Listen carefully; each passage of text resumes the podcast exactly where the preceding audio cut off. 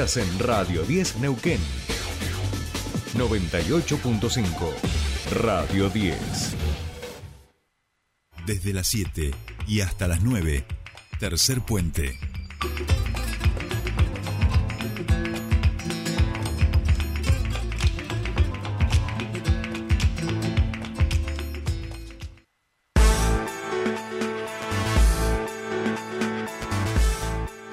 Bien, ya estamos aquí, comenzamos nuestra segunda hora de Tercer Puente. Recuerden que tenemos todavía muchísima programación, que vamos a viajar a España a charlar con la rústica que estuvo con el huevo Acuña, que los recibió, y que vamos a hablar en exclusiva con Pablo Matkovich, defensor federal, que en el día de ayer era notificado por el Ministerio Público Fiscal de la Nación a propósito de que también había sido espiado por el gobierno de la ciudad de Buenos Aires junto a políticos, referentes sociales, este y 84 magistrados este, federales. Ahora, por supuesto, eh, vamos a irnos a la legislatura y vamos a charlar con Lorena Parrilli, diputada provincial, que en el día de ayer en la Comisión de Producción, Industria y Comercio estuvieron trabajando sobre un proyecto de ley eh, que establece la obligatoriedad de exhibir productos de origen local en un espacio mayor al 20% de las góndolas de los comercios con el objeto de favorecer y estimular la venta de productos neuquinos. Esto tiene que ver con lo que recién hablábamos, con los grupos emprendedores, con estas comunidades que están produciendo localmente y que necesitan, además de estas ferias que se van armando, que efectivamente sus productos puedan ser exhibidos y comprados aquí en la región. Lorena Parrilli, muy buenos días, te saluda Jordi Aguiar, bienvenida a Tercer Puente.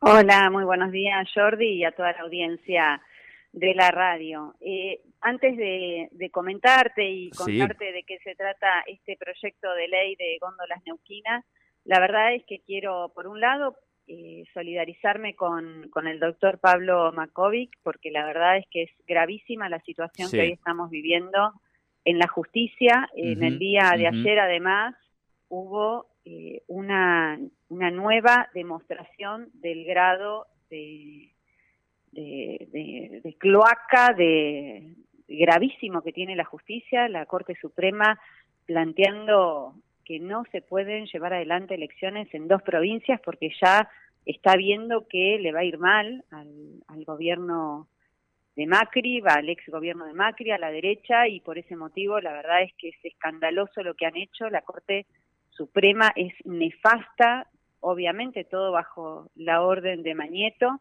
y, lo que está viviendo eh, Pablo y que ha vivido Pablo es lo que han vivido muchísimos, digamos, por un lado dirigentes políticos y también trabajadores de la justicia que buscan la verdad y que realmente buscan la imparcialidad en la justicia. Hoy tenemos una justicia parcial, violenta, hoy tenemos una vicepresidenta proscripta, porque esto que le pasa a Pablo hay que entenderlo en el marco global de lo que está pasando. A 40 años de democracia, hoy no tenemos nada que celebrar. Es muy grave la situación que estamos viviendo en la República Argentina.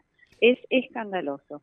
Eh, Así que yo antes de, comentar esto, te escuché y me pareció importante expresar por lo menos mi humilde opinión. No, Lorena, por supuesto que lo agradecemos. Aparte, uno lo, comparte también. La idea era poder charlar también de, este tema. Eh, sos una referente política de frente de todos. Este, y en ese sentido me parece que también es importante que todas las personas se vayan pronunciando sobre estas situaciones y que sobre todo eh, entendamos que esto no es que se saque de la posverdad, que esto no es que estamos están diciendo que los investigaron, que, es una opinión. Esto es una situación judicial. Ha sido notificado por el Ministerio Público Fiscal. Esto es lo que se hacía en la dictadura militar.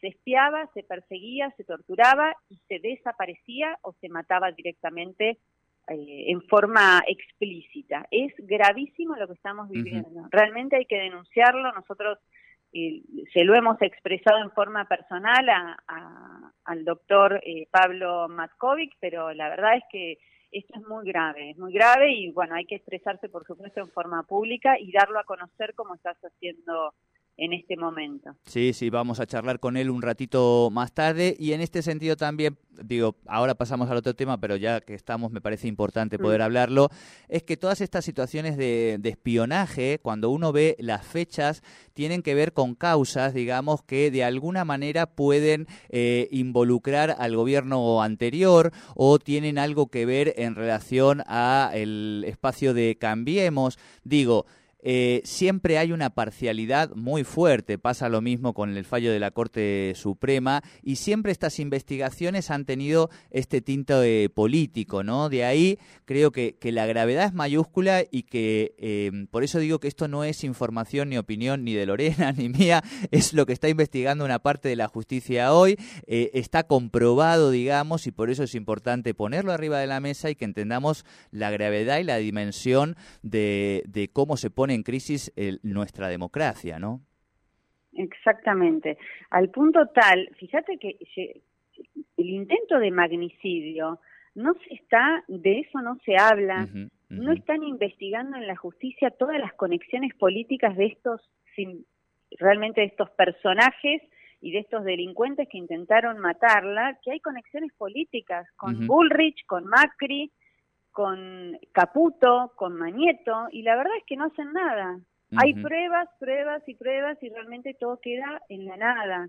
Solo hablan de, eh, de, datos insignificantes y obviamente quieren archivarlo y lo único que están buscando es o meter presa a Cristina o matarla, que fue lo que intentaron hacer el año pasado, y no investigan todas estas conexiones políticas quedan todo, quieren dar a entender como que fue un loquito, no, no fue un loquito, acá hay una estructura que estuvo financiada por la política de la República Argentina, por el espacio de, del PRO, de Cambiemos, y de esto no se habla, es, es muy grave lo que estamos viviendo. No van a 72 horas de la veda electoral en dos provincias, resulta ser que la justicia decide que no va a haber elecciones, estamos todos locos es realmente muy grave. y esto lo hacen porque ven que hay mucha gente que va a votar al espacio eh, nacional, popular, con errores, por supuesto, con algunos aciertos, pero sin embargo la gente, mucha, la mayoría de la gente sabe que son los gobiernos nacionales y populares con los cuales puede crecer y estar un poquito mejor. No es con la derecha, no es con, con esa política de endeudamiento, porque es lo que estamos viviendo, hay que seguir reforzando esta idea, tiene que ver con la deuda extraordinaria, única, inédita que le dieron a Mauricio Macri para ganar las elecciones, que obviamente no las ganó, fíjese el, lo, lo, todo esto, ¿no? Le dan dinero que ni siquiera le alcanza para nada, porque no pudo ganar las elecciones, porque la gente tiene conciencia, sabe y no la van a llevar de las narices, y nos tienen ahora con una con un esquema de pagos de deuda, de vencimientos de deuda que realmente son impagables, con una un desmanejo de lo que hubo en todo lo que tiene que ver con, con los dólares que tenemos en el Banco Central y obviamente nosotros no tenemos la maquinita de fabricar dólares y tenemos eh, compromisos asumidos que hay que afrontarlos en dólares. Así que la verdad es que es eh, una situación eh, grave, grave, grave, grave a 40 años de democracia, como vos bien decías. Eh, Lorena, en ese sentido, ¿están pensando mm, en convocar a la ciudadanía a algún tipo de manifestación, al conjunto, o, por lo menos convocar, después verán si se hacen parte o no, digamos, de, los partidos políticos a la legislatura expresarse? Nosotros vamos, sí, nosotros estamos realizando este sábado a las 10 de la mañana un plenario eh, en la localidad de Zapala. Es un, plenario que tiene que ver básicamente con, con eh, plantear esto que está sucediendo en la República Argentina, basta de proscripción a Cristina, el aporte de la militancia para poder eh, seguir exigiendo y exhortando a la justicia que no se meta donde no le corresponde, que respete nuestra constitución.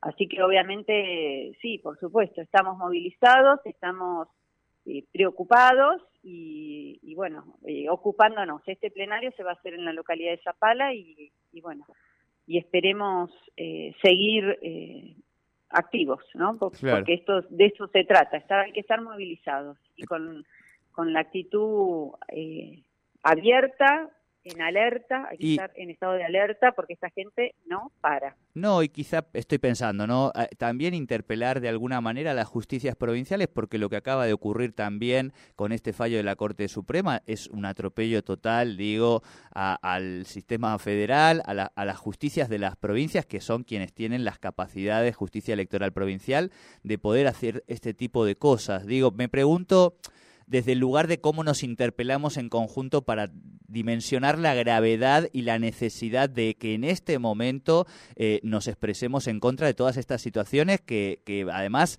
tan próximas a un proceso eh, electoral nacional, ¿no? Exactamente, sí, sí, es tal cual lo que vos decís.